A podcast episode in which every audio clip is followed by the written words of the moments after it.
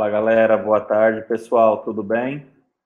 Bom, antes de mais nada, muito obrigado a todos que estão sempre com a gente, participando aí da Maratona da Hotelaria. Lembrando que a, a maratona ela tem um intuito, tota, intuito totalmente voltado é, para a educação do setor hoteleiro, para trazer novidades, para trazer tendências do mercado da hospedagem, né? Então a ideia quando a gente criou esse projeto era isso, era ajudar os nossos parceiros aí, todo mundo da área da hotelaria, com conteúdo rico aí, né, e trazer novas ideias para que vocês possam implementar no dia a dia de vocês. Muito obrigado a todos que estão com a gente, né? É, hoje nós vamos estar falando de estratégia de como entregar uma melhor experiência para os seus hóspedes com a Aline Silva, né? É, então, ela é empreendedora e mentora, né? Ela possui uma, uma plataforma, alinesilva.in, né, por onde oferece mentoria, artigos de hotelaria online ali, então é, é muito bacana, né? Hoje ela está na Espanha, né? na, na região da Galícia ali, e ela vai trazer um conteúdo bem legal. Lembrando de vocês se inscreverem aí, né? Trazerem aí o, o pessoal sempre para a maratona, que eu tenho certeza que vai agregar bastante. Compartilhem o conteúdo, o conteúdo fica totalmente gravado depois ali para a parte do YouTube, né? Também no Spotify, para que vocês assistam como ouçam como Beatscast e assistam as maratonas anteriores no YouTube também no canal da Bits. Sigam as Bits, a Bits nas redes sociais, né? Deixa o like, ativa o sininho para não perder conteúdo. Tem os nossos grupos que o pessoal vai estar tá compartilhando no chat aí, tanto do Instagram quanto tanto do Telegram quanto do WhatsApp, né? Então, sempre colocando ali os próximos conteúdos da maratona. Temos também a maratona da motelaria, que ela é apresentada pelo Cauê, ele é um especialista na Bits, na parte de motel. E aí também sigam ali que o pessoal vai estar divulgando. E é o pessoal da motelaria tem, tem essa maratona também para estar tá pegando conhecimento. Temos o QR Code para quem quer ver a demonstração dos nossos produtos. Então, só clicar nele ali, o pessoal vai estar conversando com vocês. Eu queria chamar a Aline para estar tá batendo um papo com a gente hoje aí. Olá, gente, boa tarde. Boa tarde para vocês, né? Boa noite para mim, que aqui já são nove horas da noite. Obrigada pelo convite. Nós da Bits que agradecemos, né? Muito obrigado aí pela sua presença. Tenho certeza que essa uma hora vai ser muito curta, que nós vamos bater um papo bem legal aí sobre hotelaria e vamos ajudar bastante pessoas de pensar fora da caixa, às vezes, de uma nova maneira aí, né, de, de, de ver a hotelaria não só do padrão venda, venda, venda, nós estávamos falando um pouquinho no background, né? Então acho que isso daí vai ajudar bastante aí. É, eu gosto, eu adoro quando são temas diferentes aí que estimula as pessoas a pensarem diferente, né? Não só arroz com feijão, arroz com feijão, arroz. Não que não seja bom, arroz com feijão é bom, mas se a gente puder fritar um ovo em cima dele, fica melhor ainda. Daquele toque especial no fim, né? Isso aí. Então, Aline, para quem ainda não te conhece, Fala um pouquinho da Aline Silva aí, conta um pouquinho da tua história e da tua trajetória, como foi parar aí na Espanha. Tá todo mundo curioso para saber. Vamos lá, gente. Bom, gente, eu sou caipira, eu gosto sempre de falar isso. Né? Eu aprendi isso uma vez, escutando uma palestra, que a gente nunca deve ter vergonha das nossas origens, né? Da onde que a gente veio. Então, eu sou bauruense, né? Uma pessoa que caiu no universo da hotelaria um pouco por acaso, porque quando eu procurei esse curso para fazer na época, praticamente era inexistente no Brasil. Você tinha São Paulo, você tinha Águas de São Pedro, o pessoal de Canelas, né, uhum. da, da Faculdade Castelli, né, que hoje também já é uma universidade. Então, naquela época, você se formar em hotelaria era muito mais visto como uma profissão técnica do que uma graduação, né, tradicional dos cursos que todo mundo estava acostumado. E eu decidi fazer hotelaria porque eu queria sair de Bauru. Então, eu estava procurando um curso que não tivesse na minha cidade para poder morar fora. Sabe aquela sensação de poder morar fora? Eu tinha uhum. aquele comichão. E Bauru, para quem conhece, é uma cidade universitária e você tem praticamente todos os cursos, só não todos, tem me me falar, medicina ainda. Só não tem medicina porque é a briga entre Marília e Botucatu, Bauru está no meio, né? Uhum. Então você uhum. só não tem medicina ali. Então eu fui fazer hotelaria em Águas de São Pedro e quando eu terminei a, a faculdade, é, fiz um estágio num hotel chamado Vale Verde, ali entre em Brotas, E aí foi assim minha, meu primeiro choque de realidade, sabe, com a, o dia a dia de ser hoteleiro, né? Trabalhei numa pousadinha até que eu passei num processo de seleção para o Hotel Intercontinental São Paulo Legal. e fui ser estagiária ali. Então minha carreira, né? Eu gosto de dizer, ela começou em grandes redes, né? Eu tive, uhum. eu desenvolvi minha carreira é, em grandes redes hoteleiras. Ali eu fiquei por quase quatro anos e meio. Depois eu fui para o Hilton São Paulo Morumbi, né? No Hilton São Paulo Morumbi eu tinha a missão de desenvolver o departamento, o setor de eventos sociais. Tinha basicamente esse foco o meu trabalho. No Inter, eu já trabalhava com vendas e coordenação de eventos, algo que eu gostava muito, porque eu falo que evento dá tanto pepino que você às vezes nem sabe o quanto você consegue solucionar pepino. Falo, vai trabalhar em eventos, porque você faz todo um planejamento e a hora que esse evento acontece, ainda sempre tem umas surpresas que você um tem que. Um monte de coisa. Sim. Né? Você tem que resolver na hora, né? Não é, não tem test drive de evento. Eu falei, alguém já, o cliente não vem para você fechar um contato e falar, vamos fazer um test drive para ver se minha uhum. conferência vai funcionar. E aí depois eu faço o evento com você, né? Não existe isso na nossa profissão. E no Hilton eu fiquei por mais três anos, até que eu comecei a repensar o que que a hotelaria, o que que a hospitalidade significava para mim. Se eu queria que algo fosse tão engessado, né? Porque a gente segue determinados é, padrões, padrões né? Sim. dentro de hotelaria. Eu sempre fui uma pessoa muito questionadora. Por que que eu estou fazendo aquilo? Eu tenho que entender e você tem que me dar uma razão. Por que, que eu estou fazendo aquilo? Senão eu não consigo conectar e, consequentemente, você não dá o melhor de si, você não, não, não faz a sua entrega, né? Então, eu comecei a repensar tudo isso. E eu lembro que na época, quando eu saí, é, eu até passei por um, um, processo de depressão nessa, nessa tomada de decisão de deixar a, a área. E uhum. eu lembro que a minha líder naquela época falou para mim, Aline, vai fazer algo que você goste, sabe? Sai daqui, vai fazer curso de fotografia, vai estudar vinho, vai fazer alguma coisa. E eu segui esse conselho, sabe? Não fui fazer um curso de fotografia, mas sim estudei sobre vinhos, né? O que me levou a trabalhar depois em importadoras de vinho, então atendendo o segmento hoteleiro, porque era uma incógnita para eles de como entrar dentro desse segmento. O restaurante é mais fácil, você fala só com o dono, né? Uhum. Ou com o sommelier. Agora, o processo de decisão de um vinho na carta de um hotel tem gerente de compras, tem sommelier, tem o gerente de alimentos e bebidas, também tem o gerente tem geral. Um monte de ok, né, para poder entrar, né? Exatamente. Então, eu era quando eu comecei a explicar para eles como que funcionava esse universo por trás, né? Que você tem uma ordem de compra, que essa ordem de As compra barreiras, vezes, né? demora uma semana para chegar para o comprador Sim. fazer o pedido, né? Então tinham todos esses trâmites. E aí eu é, eu falo que eu levei a minha habilidade de negociação e relacionamento da hotelaria para um segmento diferente, mais atrelado à, à hotelaria, né? Então, depois disso eu falo que eu, eu deixei né, a carreira e comecei a construir um repertório.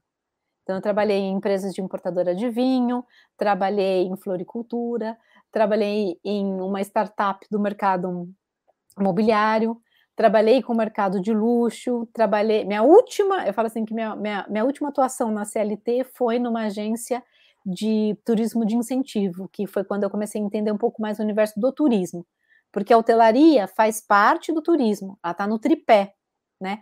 Mas o turismo em si é uma atividade econômica grande, né? Para muitos países. Envolve muitas pessoas, muito, né? Outras indústrias, né? Outros setores, Também. outros segmentos. Uhum. E aí foi quando eu comecei a ter esse contato mais próximo com a dimensão do turismo não sendo mais turista. Né? Porque antes eu estava na posição de ser turista e depois. Do lado de cada. É, é eu fui para o outro lado, né? E trabalhar com viagens corporativas, de incentivo. E foi quando o meu marido falou para mim: Nossa, você sabe tanta coisa, você tem uma rede de relacionamento tão legal por que, que você não começa a fazer isso que você faz para você? Né? Então eu tive esse suporte, né? Porque eu falo, empreender no Brasil não é fácil, né? Uhum. É, você também descolar o seu nome de uma chancela de uma empresa, que é, é, é, quando a gente faz essa transição, né? Também é isso que a gente tem que pensar, porque você sempre fala, eu sou o fulano de, eu trabalho na né? E você tem uma chancela. A hora que você vai atuar por você mesmo, é mais difícil. Você tem que quebrar barreiras, você acha que você tem que desistir o tempo todo. Né? Eu estou entrando para o oitavo ano nessa trajetória de carreira solo. E no começo eu não comecei com, com mentorias, né? Hoje o pessoal me conhece fazendo mentorias, né? E a mentoria surgiu porque em 2017 eu vim morar na Espanha. Tá? E eu já estava trabalhando com pequenas consultorias no Rio de Janeiro, porque era onde eu estava, né? Já tinha saído de São Paulo para o Rio, em função do trabalho do, do meu marido. E uhum. ali eu uhum. comecei a fazer consultorias para donos de guest houses. Legal. Porque eu comecei a perceber que era um filão e que as pessoas precisavam de é, estratégia, de profissionalização, né? Elas tinham, muitas delas atuavam de forma até ilegal, não tinha nenhum eh, um CNPJ. E eu já vindo com essa ideia, não, porque você tem que ter um PMS, porque você tem que ter um, um channel manager, e as pessoas, mas eu não posso, eu não tenho um CNPJ, porque você tem que contratar o serviço. Sim. Eu não tenho CNPJ, falei, então vamos começar do zero. A gente também não pode reclamar. Que legal, então era pegar na mão mesmo do zero e. Exatamente e ajudar a fazer essa construção, né? Então ali eu uhum. atuava mais como consultora. Quando eu vim para a Espanha, à distância, eu percebi isso não vai dar mais certo, né? Não vai rolar, né? E muitas pessoas me procuravam quando eu já estava na Espanha, querendo fazer consultoria. Falava, não, mas eu já estou na Espanha. Não, mas a gente pode fazer online. tinha uma resistência, que é aquele tempo que a gente tinha resistência online, de estar tá aqui na tela, sim. conversando, né? E eu tive que adaptar o meu produto, o meu serviço, de uma forma que eu conseguisse levar conteúdo, conhecimento à distância e que as pessoas tivessem confiança nisso. Então foi aí que surgiu o processo da mentoria. Então a mentoria são encontros estratégicos, né? São orientações que a gente traz através de uma visão de fora do modelo de negócio. Eu faço um link com o que está acontecendo no nosso mercado e em outros mercados, porque eu falo, gente, o cliente é o mesmo. Sim. O cara que compra o combo da Netflix, o cara que pede pelo o, o Uber, é o mesmo cliente. E de uhum. repente ele vem e compra o serviço de hospedagem que você está oferecendo. Sim.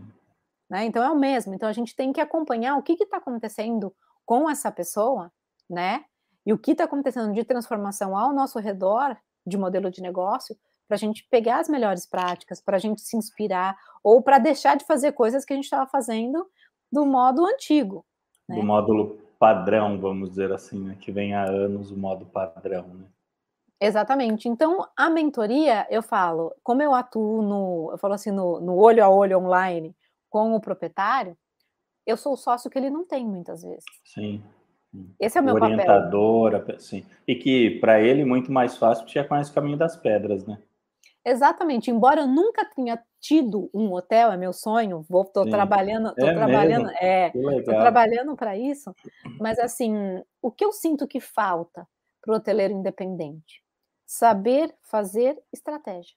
É, entender de hotelaria, porque muitos vêm de outros segmentos, né? Tem uma concessionária Também, tem aqueles que viajaram, né? e o, o, que viajou Isso. o mundo, esse é bastante. E ouviu que é legal ter uma pousada, uma guest, sei lá, né? E aí comprou.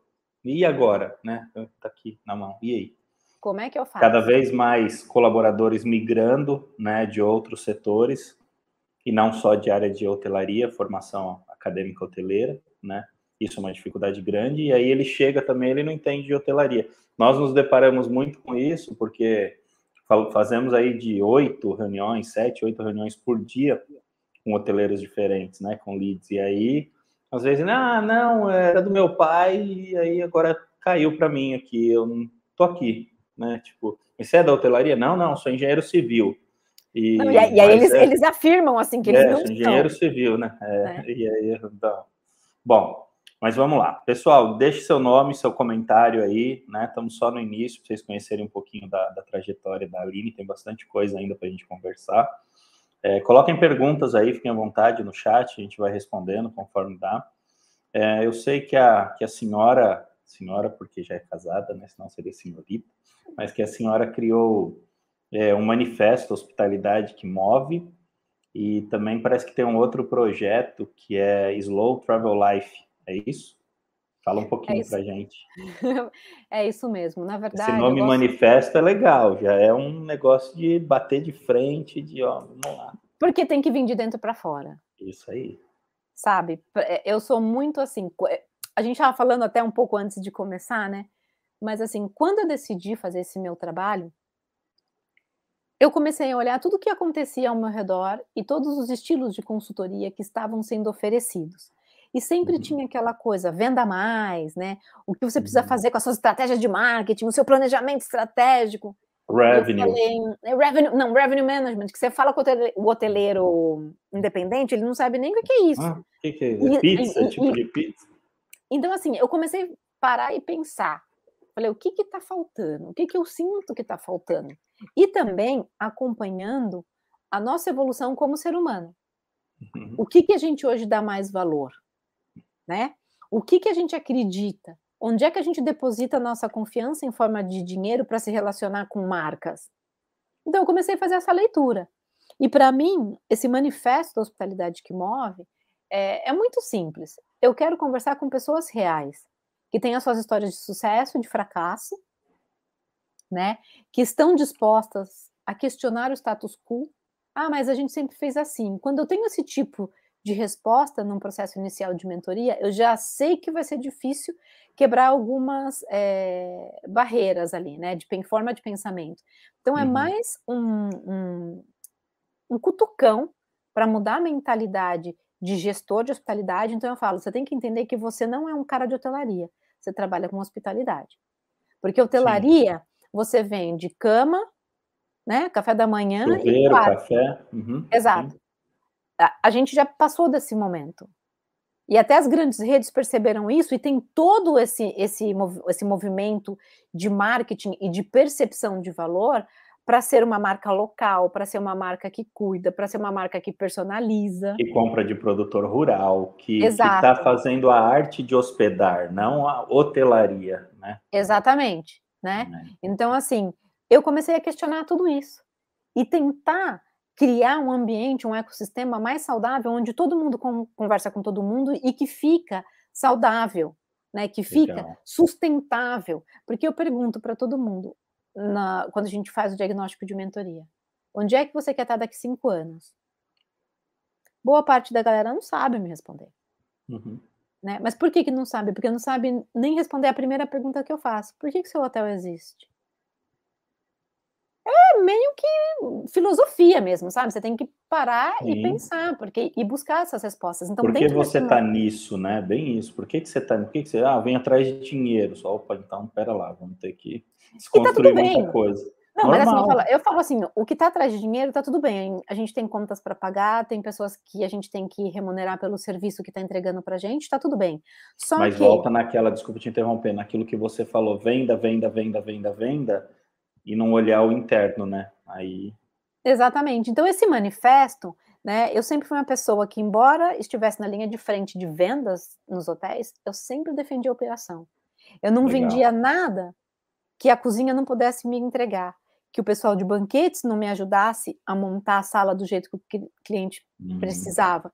Então, eu sempre consultava a operação e depois eu voltava para o cliente, porque dá para fazer isso aqui, ó né? Legal. Eu nunca, eu nunca fui aquela vendedora. Ah, sim, não conseguimos, fazemos. Não, você fica tranquila. E esses discursos não existiam na minha fala de venda. Muito bom. Então você fazia venda consultiva mesmo. Exato. Pô, assim, você não quer sei. brioche, você quer não sei o que, tem. Croissant eu não vou ter. Né? Então né? não é aquilo. Não, te vendo croissant e depois não tem. Exato. Então, por quê? Porque a probabilidade de você decepcionar é muito uhum. menor. É uma experiência frustrante, sim entendeu? É muito menor. Então, eu comecei a construir esse manifesto, onde eu acredito que você tem que incorporar a arte. Ah, como que eu vou incorporar a arte na, no meu hotel, Aline? Porque quando a gente fala arte, parece uma palavra muito abstrata, quadros Sim. de pintores famosos. Não, gente. O artesão da sua região, que faz um trabalho bonito, traz essa peça para dentro, né? Abre espaços ociosos dentro dos seus hotéis para que as pessoas possam fazer exposições e ser mais um ponto de contato da sua marca, que a sua marca conversa com isso, né? Outra coisa que eu gosto muito no, no, no manifesto, a diversidade, a inclusão, a flexibilidade que hoje a gente tem com a internet de permitir que algumas pessoas do nosso time possam trabalhar hibridamente, né, que hoje já é uma realidade. Então, é a gente fazer um pouco desse questionamento se o nosso modelo de negócio consegue fazer tudo isso. Né? E se não consegue, quais deles são prioridades para você e para o seu time? Vão tentar fazer? Né? Vão construir isso daí? Então, o manifesto, ele é isso, eu movo pessoas, eu movo propósito, eu movo o meu entorno, eu não simplesmente não existo pelo fato de ter um empreendimento que entra o dinheiro, né? Que eu pago o que eu devo, o que sobra é meu lucro, eu saio, vou viajar. Não, eu, vou devolver alguma coisa. Começando para quem trabalha comigo, o entorno onde eu estou, a região turística onde eu estou, o cliente que acredita na minha entrega de experiência. Então, o manifesto é isso, é humano, né? Tem o digital, tem o digital, mas o digital, ele é o meio, não é o fim. Uhum. Né? Então, a gente faz uso de tecnologia, sim, claro, defendo a tecnologia para dar tempo para você pensar, meu amigo, porque se você sim. coloca a tecnologia, tudo que é operacional ela faz para você. Uhum. Né?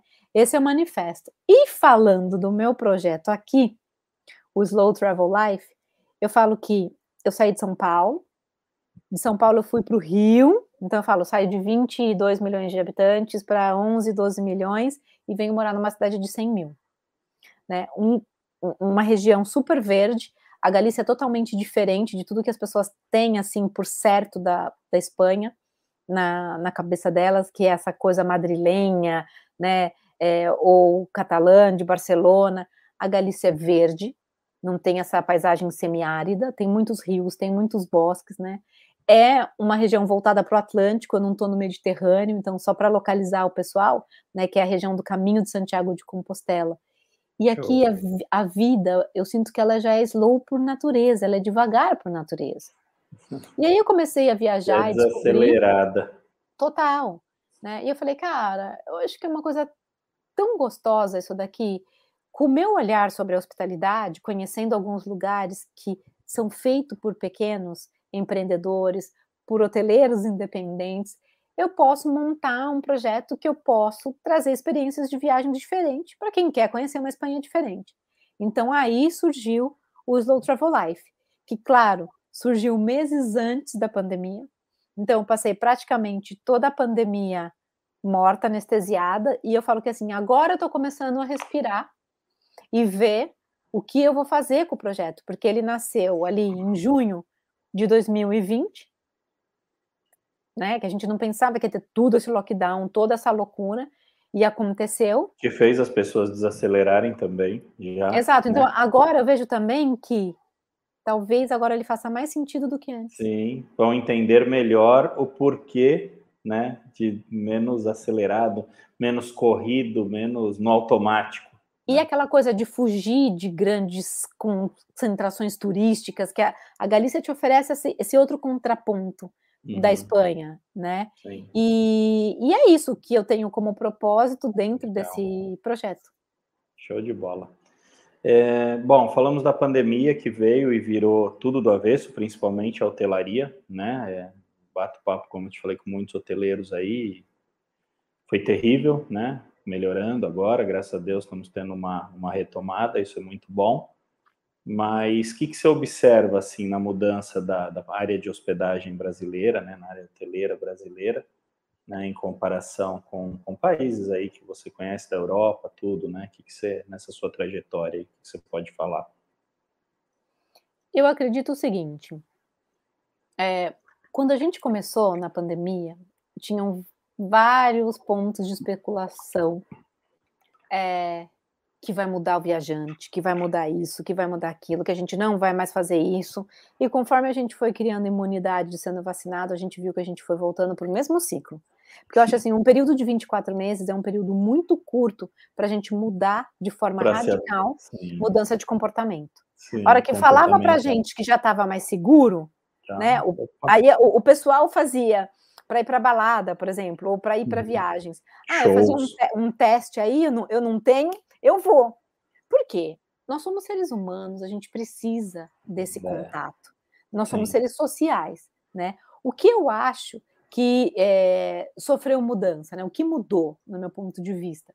Eu acho que o hoteleiro percebeu que ele estava defasado, obsoleto em termos de funcionalidades digitais, tá? Investimento em tecnologia para auxiliar na gestão. O que tem de novos clientes nossos, novos parceiros aí que não tinham PMS é absurdo. Eu não 15 anos que eu estou no meio desse rolo de PMS aí, eu não tinha essa noção que tantos hotéis não tinham ou pararam de usar por causa da pandemia e agora estão retomando, mas absurdo. Mas também, Rogério, eu digo em, em relação a ter um, site é, Sim, amigável um que você de reserva que Exato, receba. bonito, com a mensagem uhum. bem clara, as redes sociais bem cuidadas. Sim. Ainda um que eu não entendo, boa parte dos meus clientes ainda estão assim, eles não têm uma comunicação através de e-mail marketing.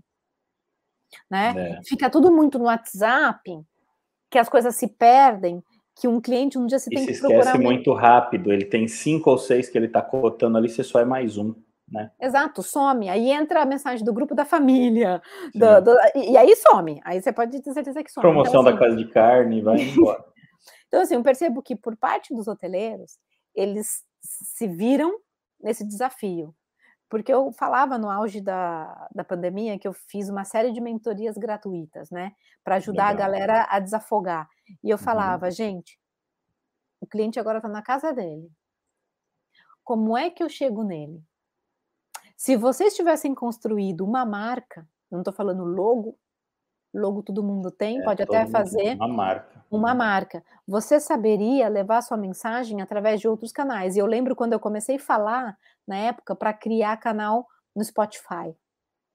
Que não, não tinham nem pensado nisso. Eu falei, cara, você materializa. Se você é uma marca que tá, não sei, Santa Catarina, praia, uma vibe legal, tranquila, você pode criar sabe? Várias playlists com essa, assim, vibezinha pôr do sol. Uhum. E, e, que você vai, de uma certa forma, colocar a chancela Sim. da experiência que a pessoa teria se estivesse com você. É, na pandemia, nós falávamos de experiência, Gabriela Otto, já a galera tudo falava disso, de, de experiência, né? Mas na pandemia se falou muito disso, e é bem isso, né? Porque não é mais simplesmente chuveiro, café, cama, né? Não. Para os hotéis corporativos que sofreram mais, ainda estão sofrendo, por quê? Porque a gente aprendeu que a gente pode fazer evento assim, uhum. né? A gente aprendeu que evento custa caro, então a gente faz Muito. evento menor, né? Uhum. Para fazer, né? Porque a gente agora vende o evento de duas formas, híbrido e presencial. O presencial é mais reduzido, o híbrido alcança o mundo inteiro, né? O uhum. online. Então, o corporativo, está tendo que se reinventar muito mais. Se reinventa, né? sim, concordo plenamente, porque o, o lazer, é, você, o pessoal quis viajar, o dólar alto, então eu viajo dentro do Brasil, legal, então os, os pontos turísticos estão bombando. Agora o negócio, o pessoal aprendeu que eu posso fazer uma reunião com uma montadora e ter gente do Brasil inteiro que eu pagava passagem aérea para trazer num único local. Eu pego esse dinheiro, invisto, mando material para casa deles, mochila, squeeze, não sei o quê. Então, assim, é. é Exatamente. e, e onde faltou? Onde faltou a, o hotel de negócio identificar uma oportunidade aí? Eu falei para uma, uma cliente minha, né, que era do interior de São Paulo, eu falei: você acha que os, as reuniões não estão acontecendo? As reuniões de Normal. time? Uhum. Os eventos não estão. Eu falei assim: você deveria a sua cozinha está aí, ociosa. Você deveria, né? Eu falei para ela, criar algum tipo de box, tipo uma caixa, que o cliente compra de você, então a sua chancela da marca vai para o cliente. Claro. Sabe que os e... são muito bons, que tudo que ele comia no evento presencial era muito bom.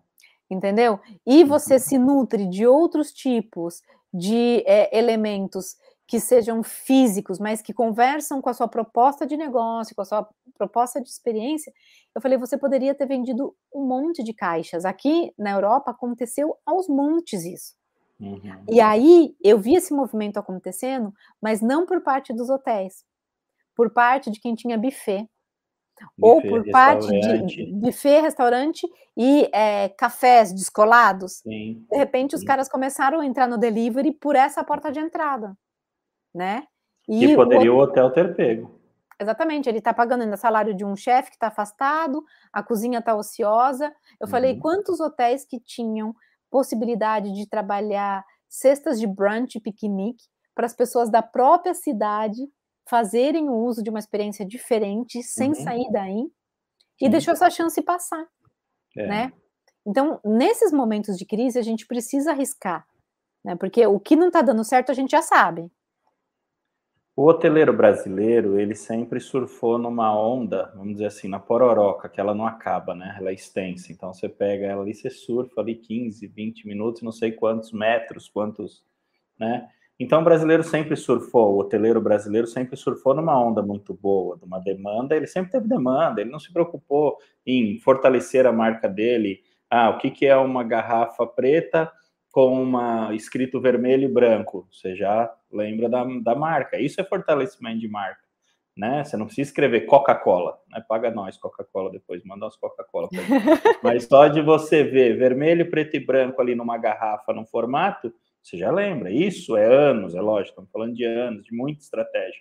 Mas o hoteleiro precisou se reinventar e tem que se reinventar. Eu falo disso toda reunião, porque senão é só mais um, como sempre foi. É só preço. E quando a gente entra em só preço, é muito complicado.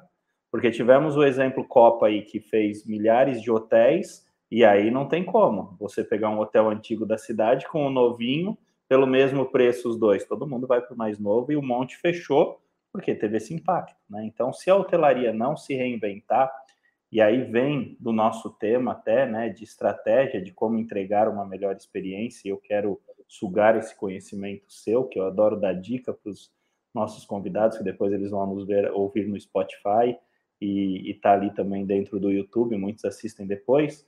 É isso. O que, que você pode dar de dica? O que, que você pode dar de puxão de orelha no top and down, né? De lá de cima, que tem que haver a reconstrução para baixo.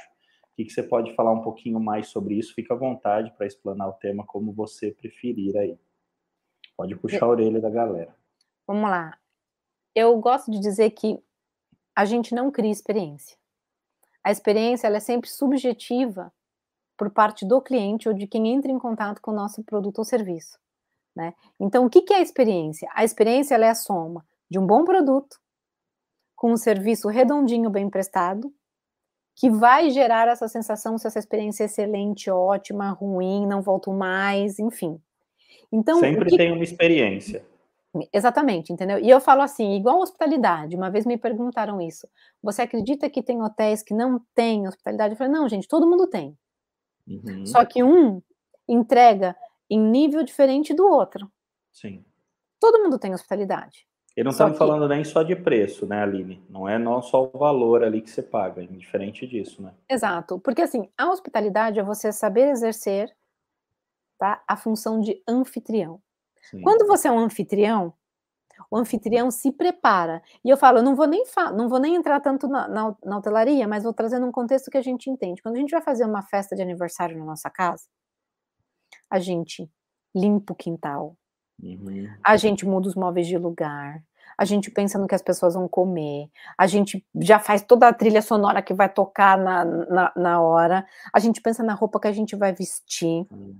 O tempo todo, o que a gente está fazendo? Prepara, a gente está nos preparando para ser um anfitrião. E para que a pessoa tenha uma experiência legal e fale bem da nossa festa, né? Exato. Então, o que, que eu estou fazendo? Eu estou cuidando do produto, que é minha casa, né? Uhum. Onde estão os uhum. móveis, né? Aí eu resolvi contratar um churrasqueiro, então é o serviço, né? Comprei carne boa, vou ter um serviço, porque eu quero dar atenção para as pessoas, não quero Sim. eu ficar na churrasqueira. Então, eu estou me preparando. Né? Então, é o que eu falo: hospitalidade todo mundo tem. Alguns entregam mais, outros entregam menos. E a hospitalidade, ela acontece através da interação do fator humano, que é importantíssimo, porque as pessoas muitas vezes, elas só vão se lembrar de como elas se sentiram em determinado lugar. Se foi acolhida, se ela tinha que toda hora pedir para voltar na mesa, se tinha uma fila na recepção. Então, todos esses pormenores de ponto de contato que ela vai tendo em cada partezinha do hotel é o que vai fazer a soma do todo, né? Então, quando a gente tem que cuidar do nosso produto, né, e pensando hoje em dia de uma forma mais sustentável, vamos tentar comprar produto de proximidade, vamos, né, porque o hoteleiro às vezes não sabe como ele pode contribuir com a tal do ESG, ser mais sustentável, uhum. diminuindo as suas pegadas de carbono, por exemplo, porque você comprar produtos de lugares mais distantes faz com que um caminhão fique indo, vindo, indo e vindo, indo e vindo.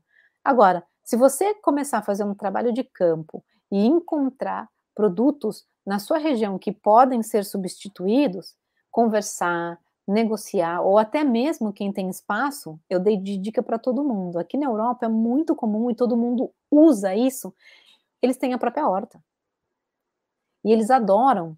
Por quê? Porque você está controlando a sua produção, você não tem agrotóxico, né? O cliente vê que ele está consumindo algo de um lugar que é extremamente fresquinho.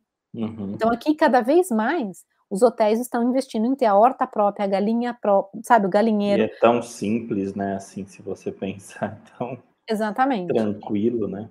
E isso, é, de uma certa forma, é a construção dessa marca de hospitalidade desse hotel de pensar nesse cuidado.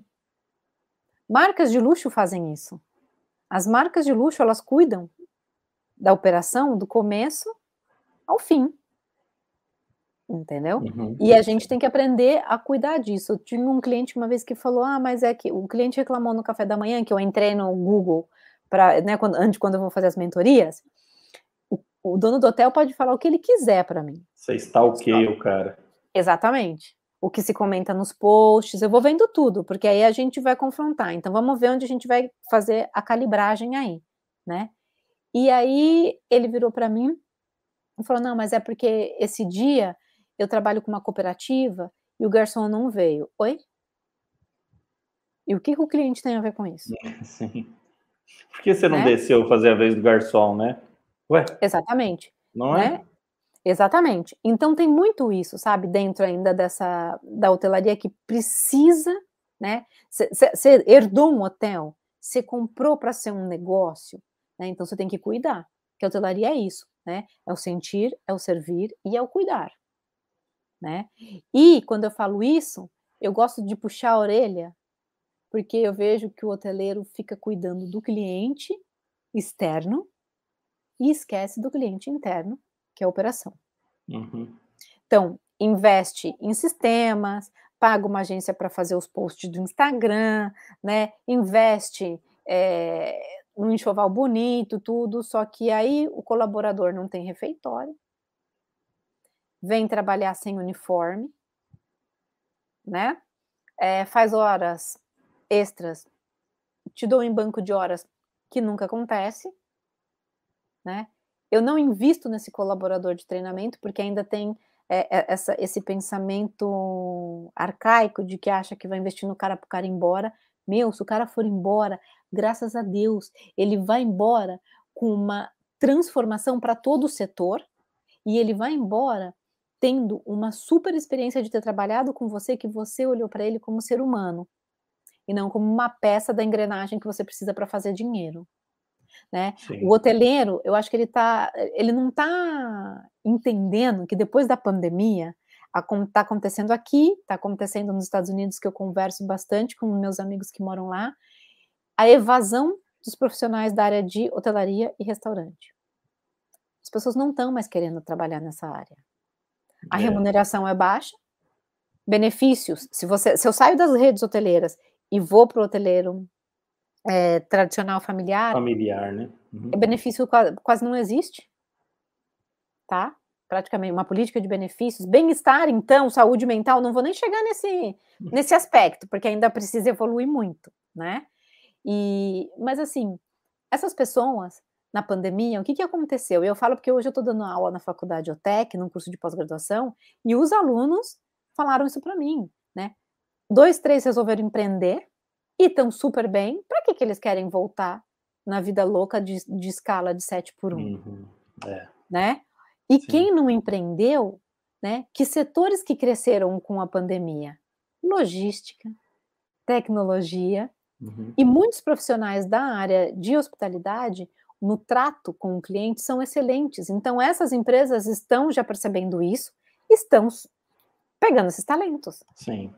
Sim. Entendeu? Então, acho que a médio prazo, a gente vai ter uma deficiência muito grande é, de pessoas que tenham vontade de trabalhar em hotel.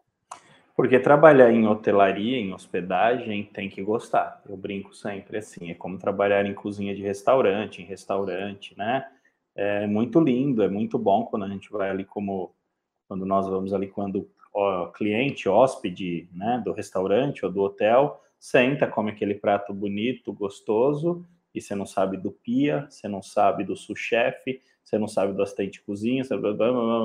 tudo que a gente vai ficar falando, e do hotel a mesma coisa. Você não sabe do recepcionista que não faz 7 por 1, ele faz 7 por 7 por 7 por 7, porque ele não tem um de folga às vezes porque entra em banco, como você falou, né? E cada vez mais, é, isso aí nós temos muito na Bits até, né? Quando eu vim para o projeto da Bits, é, eu fiquei assustado, assim, tinha geladeira com cerveja, podia ir de bermuda, isso há quase quatro anos e pouco atrás. Depois da pandemia ainda muita coisa mudou, mas nós já éramos adepto da implantação online, de reuniões online, era tudo, tudo muito difícil, porque o mercado, não, mas tem que ser presencial, né? E então, assim, nós já pregamos muito isso, de, de, de, todos poderem participar, de todos opinarem, isso é muito importante, o colaborador se sentir útil, né? Ele está na ponta, na operação ali, ele está no hotel vendo tudo que está acontecendo, ele ouve, ele é o maior ouvinte de dentro do teu hotel, mais do que as pesquisas até, é o teu recepcionista, né? E às vezes, muitas vezes, muitas das vezes, nós não conversamos e nem ouvimos eles, né? Pela correria do dia a dia, não estou falando também que está errado, cada um faz a gestão da maneira que quer, só que às vezes, se você ouvir ali, você vai conseguir ver caminhos muito mais fácil aí do que o dia a dia, né? Exato, a experiência, gente, a gente tem que colocar na nossa cabeça de vez, assim. É, são as pessoas que nos ajudam a construir elas. Uhum. Então, se você não investe nessas pessoas, se essas pessoas não se sentem valorizadas, se você não chama essas pessoas também para ajudar a construir com você e não somente cobrar e impor, as coisas não vão andar. É, é curioso, né? E outra coisa também que eu acho que está faltando, aprender a contratar. Sim. Tá? É um gargalo aí para o hoteleiro, porque o hoteleiro, de uma certa forma, o independente, ele não tem um profissional de RH. Como hotéis maiores têm essa estrutura, uhum. onde você tem perguntas certas que se fazem na entrevista, né? Onde você tem avaliação psicológica, onde você tem todo esse embasamento, né? Então a gente tem que aprender a contratar, porque o que acontece? A gente contrata, né? 90% pelo currículo técnico. Uhum. E a gente demite 90% por falta de habilidades relacionais e sociais. De aptidão, sim. Entendeu? É assim que é assim, é assim que funciona, né? Então a gente tem que aprender a contratar e também quando a gente faz a contratação é interessante a gente pensar que remuneração, né, para hotel menor que está em cidade menor faz muita diferença num jogo. Numa cidade de interior, como Rio Preto, Bauru, se você faz uma proposta por 200, 300 reais a mais, a pessoa troca de trabalho. Entendeu? Ela troca. Então, o que, que a gente tem que fazer? Eu lembro quando uma cliente falou: Não, mas aqui eu pago o salário mínimo certinho. Eu falei: Ok, o mínimo. Ninguém falou que você tem que pagar o um mínimo, você pode pagar mais, sabia? Né? Você pode criar uma, um pacote de benefícios né? E, e, e outra coisa também, ah, não, mas é que eu ofereci inglês para eles, eles não queriam. Eu falei, quantos americanos vão aí na sua cidade? Tá. Não, não vem americano, tá? E por que você está oferecendo inglês para ele? Ele falou que ele tem vontade de aprender inglês? Talvez faltou uma conversa um pouco mais profunda e você entender a necessidade que ele tem e contribuir para outra outro tipo de curso, outro tipo. Porque assim, a gente, a gente acha que a gente tem que dar é, pacote de benefício só coisa técnica, né? Hum. Pra, pra, às vezes o cara adora tocar guitarra. Aí você descobriu, mas ele não pode pagar o curso de guitarra porque ele não ganha tão bem, né? Mas ele adoraria fazer um curso de guitarra. Mas isso vem do te dou com interesse de ter algo em troca, porque eu preciso, às vezes, vamos lá, de um recepcionista bilíngue. E um recepcionista que toca guitarra, para mim, não vai me servir de nada. Depende. Porque é? depois, qual que é o, o gancho aí, tá? Sim. Você está cuidando do ser humano. Sim. Antes de entrar no profissional. Sim, é isso que eu estou dizendo. Você não está dando um benefício, então você está dando algo que ele tem que ter, uma aptidão ali de falar inglês, então isso é legal, esse curso ele tem que ter e é bom o hotel dar.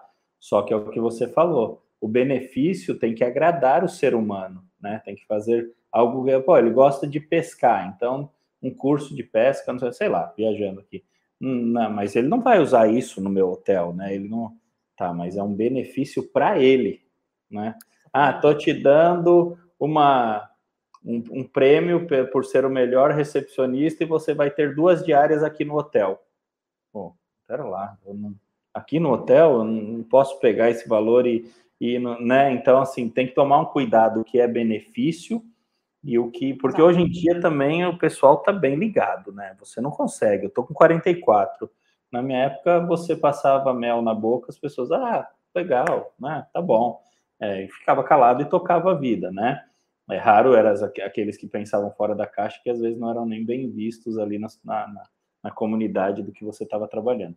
Então, hoje você tem que tomar muito cuidado. É importante você falar sobre isso, porque tem que ver o que é benefício e o que é que ele tem a mais Pô, aqui nesse o hotel é? então, uma coisa é benefício e a outra coisa é investimento para você melhorar Isso. a performance, que reflete boas experiências, é que chega em vendas. Hello! Sim, né? sim, sim. Mas não trate é, curso de inglês, às vezes, como um benefício, porque às vezes a pessoa nem quer fazer. Ele não quer sair do país, ele não, né, que nem como você colocou.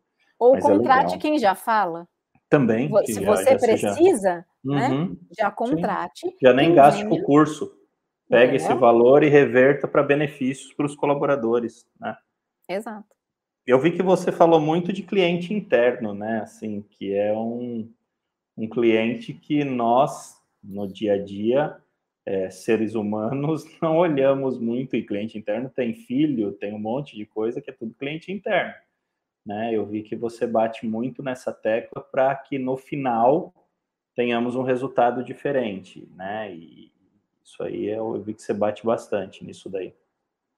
Eu gosto, eu gosto de defender isso, porque assim, é, vou trazer um, um, caso assim que está acontecendo essa transformação e eu tiro o chapéu.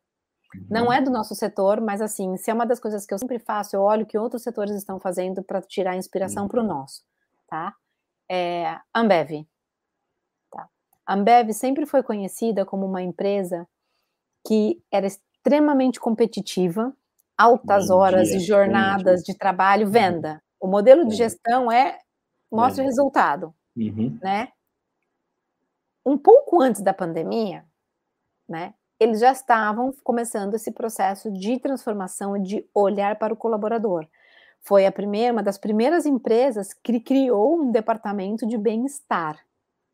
Quando saiu isso na imprensa, assim, foi uma coisa que, vi, que viralizou. Contratou profissionais para começar a cuidar da saúde mental do time, né? É, chamou a Monja Cohen para hum. ser como se fosse uma embaixadora. Um monte de gente criticou o que, que tem a ver.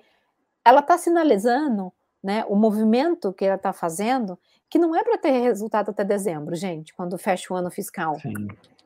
Tá? Ela está pensando uns 5, 10, 15 anos na frente. É o que eu sempre falo. Tudo que a gente. Está remontando a empresa, né? Exato. Uhum. Por quê? Porque ela está entendendo que a gente está fazendo é, uma transição de era. A gente está entrando na era da consciência. Na era da consciência, as pessoas refletem mais, se questionam mais entendeu? Compram coisas associadas pelo valor que traz para mim e para os outros. Então a gente uhum. tem que uhum. correr atrás dessa movimentação no nosso modelo de negócio também. Entendeu? Então eu, eu gosto de trazer esses exemplos para as pessoas verem, né, para onde as coisas estão indo Sim. e que vai bater no nosso setor. Não é uma coisa que acontece lá nas fintechs, né? Não é uma coisa que acontece lá na automotiva. Não, isso é gestão, gente. E se a gente tem um hotel, uma guest house, uma pousada, a gente tem que pensar de forma estratégica, a gente tem que fazer gestão.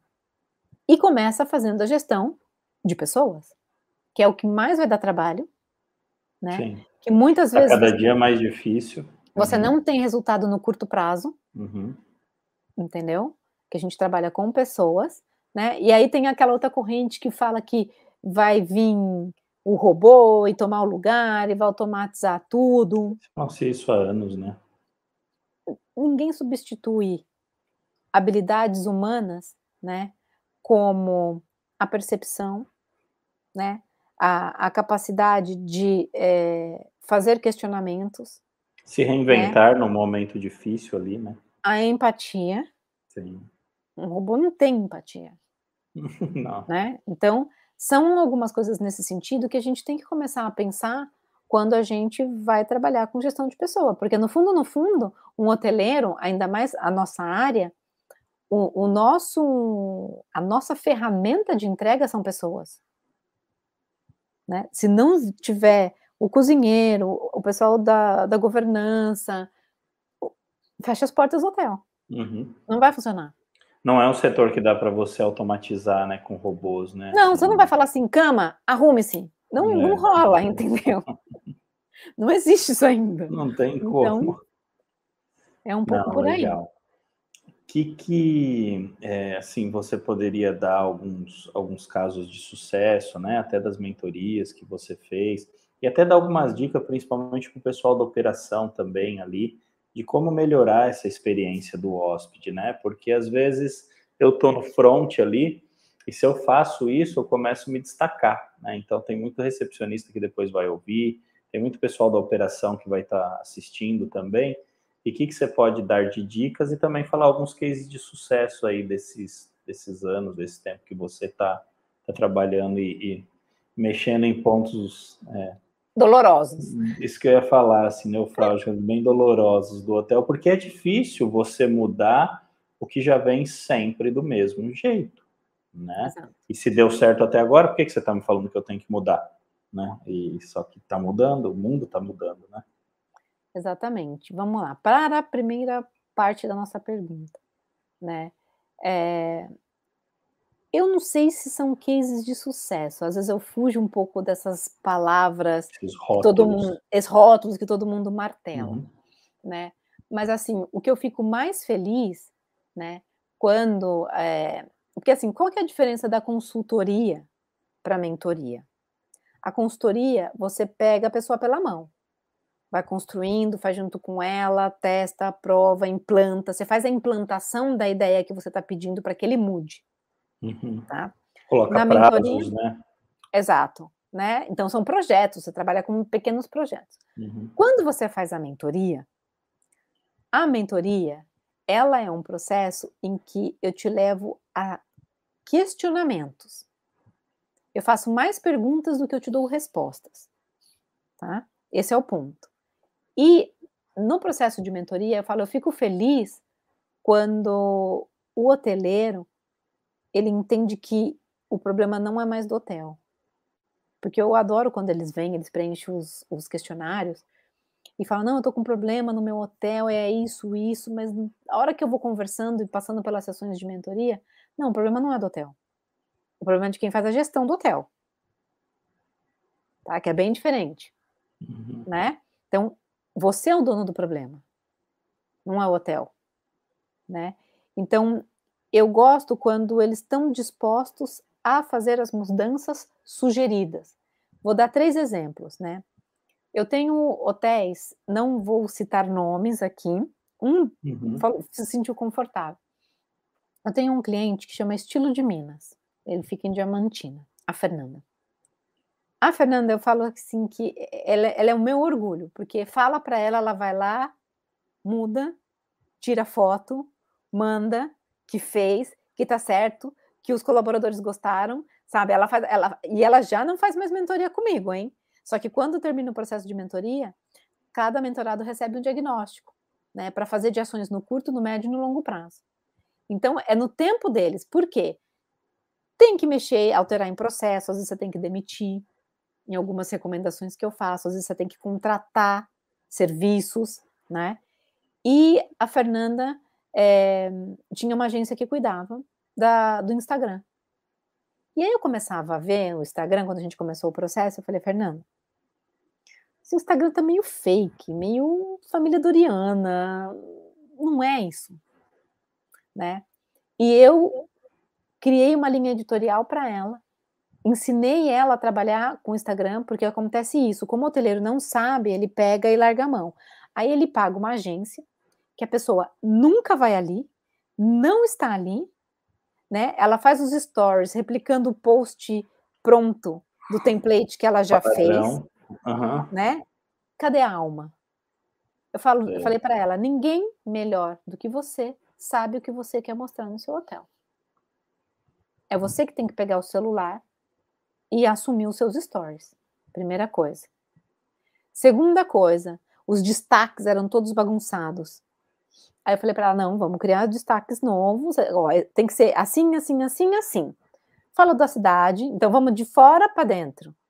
Então eu falo do destino, porque quando a gente vai viajar, primeiro a gente procura o destino, a gente não Sim. procura o hotel, a não ser que uhum. seja um, um, mega resort, que o hotel seja o destino. O destino. Sim. Entendeu? Aí muda. Mas é. não. Então eu fui ajudando ela a fazer essa construção e encorajei ela a assumir o WhatsApp dela. WhatsApp não, desculpa, o Instagram dela. Instagram. Quando eu mostro ela como referência para outros clientes que não têm a coragem de fazer isso, porque eu falava, olha, esses mil e poucos reais que você paga mensalmente para a agência, você podia ter um bom PMS, você podia ter trocado os uniformes, você podia. E aí a pessoa começa a fazer a conta do que ela deixou de as fazer. publicações, né? Exatamente. E do que ela deixou de fazer, porque uhum. ela tá. E, e outra coisa que é muito comum: quando as agências mandam a legenda do que vai publicar, os hoteleiros têm que corrigir duas, três vezes. Porque como ele não está ali, ele nunca foi ali, ele não consegue transmitir aquilo que você quer. Sim, ele não está no dia a dia, né? Uhum. E aí você vira simplesmente um post de venda. Então tem hoteleiro que acha que ficar postando dele o tempo inteiro no Instagram, que é fazer conteúdo, não é fazer conteúdo. Isso é publicidade. Você só fala de você. Então quem está escutando a gente, dá uma passada aí no seu feed, ver o quanto você está trazendo conteúdo. O conteúdo, ele é, é, é, entretenimento, ele é informação útil, ou ele traz alguma ideia que transforma meu modo de pensar e agir. Pô, aí é um conteúdo, entendeu? Uhum. Fora isso, você está fazendo publicidade. Sim. Né? E aí pode e a... ser padrãozão, né? Exato. Nós trocamos os uniformes de toda a equipe. Ela tinha camiseta polo e, e camisa branca. Eu falei, tá, a loja ali da esquina tem, o fulano ali tem, cadê a sua identidade? Né? Que a, a conversa da marca também interfere no, nos uniformes. Então, a gente fez uma seleção, eu junto com ela, ela usou uma das sessões da mentoria para ajudar a decidir a escolha do uniforme, que estivesse conversando com tudo que a gente estava fazendo de transformação, né? Os móveis da piscina, que ela mudou, que eram cadeiras de plástico tipo bar. Uhum. E hoje está a coisa mais linda. Quem quiser, vai lá no Instagram do Hotel Estilo de Minas e vocês vão ver o que eu estou falando. Vocês vão perceber o jeito de falar, né? Que é mais próximo, mais humano, né? Do que falar prezado cliente, essas formalidades que só banco manda para você. Foto do café vai... da manhã. Você tem todas essas coisas. A equipe mostrando diamantina. Então ela assumiu né, a percepção de é, comunicação e trazendo essa coisa mais emocional para a mídia social dela. Que depois, né, tudo isso foi sendo transformado em outros pontos de contato da marca. Papelaria, o recadinho que ela colocava no quarto para falar que o quarto tinha sido higienizado, que estava tudo ok, que eles estavam seguindo o protocolo. A gente mudou tudo isso. Porque ela veio com um objetivo para mim, ela queria ser um hotel mais premium. E não queria ser um hotel basicão. E a gente ainda Esse continua. É mais do mesmo, né? E a gente ainda continua nessa transformação. Estamos fazendo o site novo, né? E todo esse processo, e tudo que eu vejo de novidade, assim, eu sempre vou passando para ela, dá uma olhada nisso aqui. As fotos que estão também, eu orientei a fotógrafa dela. Eu falei, onde é que está o luxo? Onde é que está o premium? na riqueza de detalhes. Então, vocês, quando forem tirar fotos para postarem no Instagram, né, não fica aquela foto assim de distância que eu não consigo. Me mostra o detalhe. O detalhe é o que marca a diferença. E eu comecei a ensiná-la a fazer esse tipo de postagem. Quando eu mostro todo e quando eu preciso ir no detalhe, que é o que me, é o que me diferencia, né? Isso é, um, é uma outra coisa Canais de WhatsApp, quem se relaciona bastante com o cliente através do WhatsApp, gente, por favor, tentem não fazer mensagem de copiar e colar. Padrão. E a hora, cada cliente é um cliente, você não sabe o momento do cliente. E depois você coloca na sua comunicação que você oferece serviços personalizados. Só que a hora que você manda a informação da reserva, tá horrível, entendeu? Por que, que você não personaliza? E outra coisa que é ruim, né? É, eu fiz teste em alguns dos clientes. Você pede a informação de reserva, ele faz esse copy colar, que ali, na primeira mensagem já tem ali, leia mais. Eu falo, Jesus, o que, que vai ter ali que você tem que clicar e abrir o rolo? Né? Você pega, pega, o pergaminho, né? Eu falo, você só tirou o pergaminho e jogou no uhum. digital, pega o pergaminho. Né? Então eu falo, gente, faz um material bonito no PDF e, e manda com foto. Ó, ó a oportunidade que você está perdendo de encantar Uhum. E de fazer ele tomar decisão, porque assim, quando ele chega no seu WhatsApp, ele já sapiou pelo Booking, onde quer que seja, ele já foi ver se você tem site, ele olhou nas suas mídias sociais, aí ele tomou a primeira decisão. Vou me aprofundar nas informações. Então, esse cara que entra no WhatsApp, você não pode perder ele. Sim. Ele está na, na parte certa do funil ali para converter, né? Exatamente. E aí você me manda um pergaminho, cada um responde, que atende a mensagem do WhatsApp, responde de um jeito. Ou assim, ele chegou e perguntou valores, né? E aí você dá uma volta gigante ali, deixa ele esperando, vai, vai, vai, volta, você tem um padrão que você tem que seguir para depois mandar os valores, já comprou em outro. E se você está com o WhatsApp congestionado, por favor, explique. Não deixe Sim. a resposta automática, porque o cliente entra em contato, todo mundo tem a mensagem padronizada, uhum. né? a mensagem padronizada vai entrar para mim, né, à medida que eu mandei o contato. Na sequência, entra e fala para essas pessoas. Né? Oi, bom dia, boa tarde. Nós estamos agora em atendimento, igual canal de, de banco, qualquer canal de relacionamento é, online faz com você. Informa também o cliente. Né? E tem que ter uh, outro, outra, outra ideia que eu dei para um cliente meu. Ele só tinha duas pessoas trabalhando no WhatsApp. E aí tinha um fluxo muito grande. Falei, então, WhatsApp, as pessoas acham que é 24 horas, igual ela fala com o pai da, dela, a mãe dela, o namorado. Tá com insônia, ele Exato. vai escrever às vezes ali. Exato. Uhum. Então, você tem que informar que o nosso horário de atendimento é de tal hora a tal hora. Que aí, se ele mandou a mensagem para você 8 horas da noite e já está fechado, ele não sabe dá que responder. 8 da manhã você vai retornar. Só que retorne, né? Porque Exatamente. também se não retornar no horário que você falou que voltaria, é bem ruim. Né? né? Então a gente tem que tomar cuidado. Se a gente não tem, porque assim, abrir o canal de WhatsApp, as pessoas vão escrever. Uhum. Que é o brasileiro ainda, que é o mais WhatsAppeiro do mundo, tchu, tchu, tchu, faz podcast no WhatsApp. Então, assim, Sim. ele vai usar o WhatsApp. Uhum. Então você vai ter, né? Se você não tem braço. Demanda, né? Você vai ter, você vai gerar uma demanda que às vezes você não vai aguentar. Exato. Aí você vai ficar te, contratando mais um, mais outro, mais outro, mais outro. E aí eu falo, é. gente, hotéis grandes não têm 16 pessoas trabalhando em reservas. Uhum. Então, alguma coisa no seu processo de gestão Sim. precisa ser otimizado. Né? É, e a partir da hora que você tem um bom channel ali, um bom motor, isso aí já facilita bastante. Minha amiga, é, infelizmente o tempo passa muito rápido, daria para estender bastante ainda o nosso bate-papo. Tenho certeza que o pessoal gostou muito aí, né? É, divulga suas redes sociais, como o pessoal te achar, porque ele sempre tem pergunta, quem assiste ouve depois também. Então, como eu acho a Aline aí, como se eu quiser a mentoria, né? Que aí só o pouquinho que você falou, você já ajudou muita gente, mas é só a pontinha da pontinha da pontinha do iceberg, né?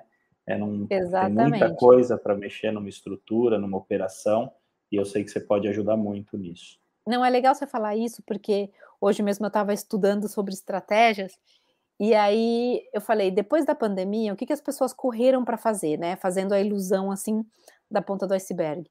Eles correram para fazer site, mídias sociais, Sim. Né?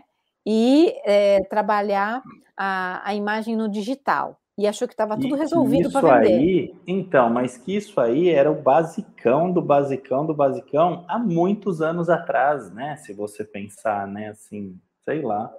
E aí eu falei, onde é que eu entro? A Aline entra na parte de baixo do iceberg. É.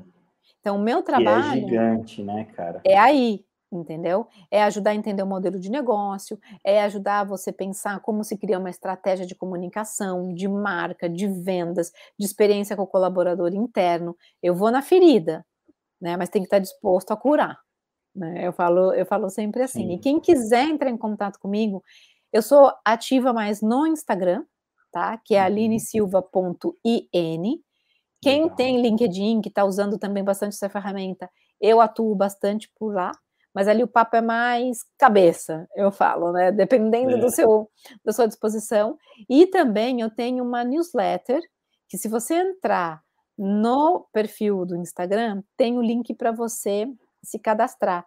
Essa newsletter, ela sai uma vez por mês, sempre no final do mês, né? Se o Legal. mês tem 30, é no dia 30. Se tem 31, é no dia 31. Então, assim, esse mês é sendo 29, é, 28. E essa newsletter é uma newsletter que eu sempre trabalho um tema X e depois trago algumas referências legais para as pessoas verem o que acontece dentro e fora da hotelaria. Show de bola. Bom, doutora Aline, gostei muito do, do, do bate-papo. Eu acho que foi curto, a gente marca para conversar mais. Que eu tenho certeza que foi um tema que não é muito abordado assim. É como você falou, às vezes temos é venda, venda, venda, venda. E para chegar no venda, venda, venda, tem tudo uma operacional por trás que temos que cuidar, né?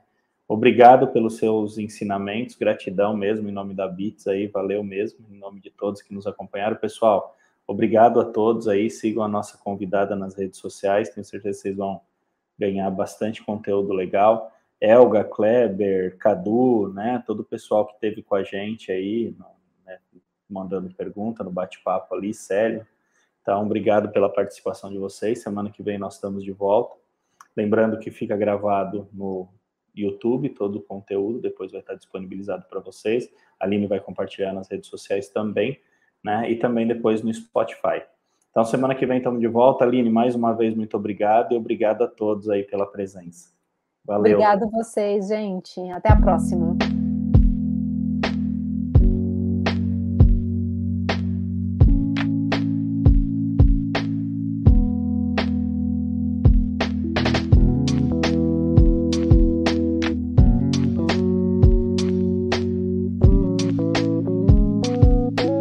Acesse beatssoftwares.com.br/hotel e conheça todas as nossas soluções em hotelaria.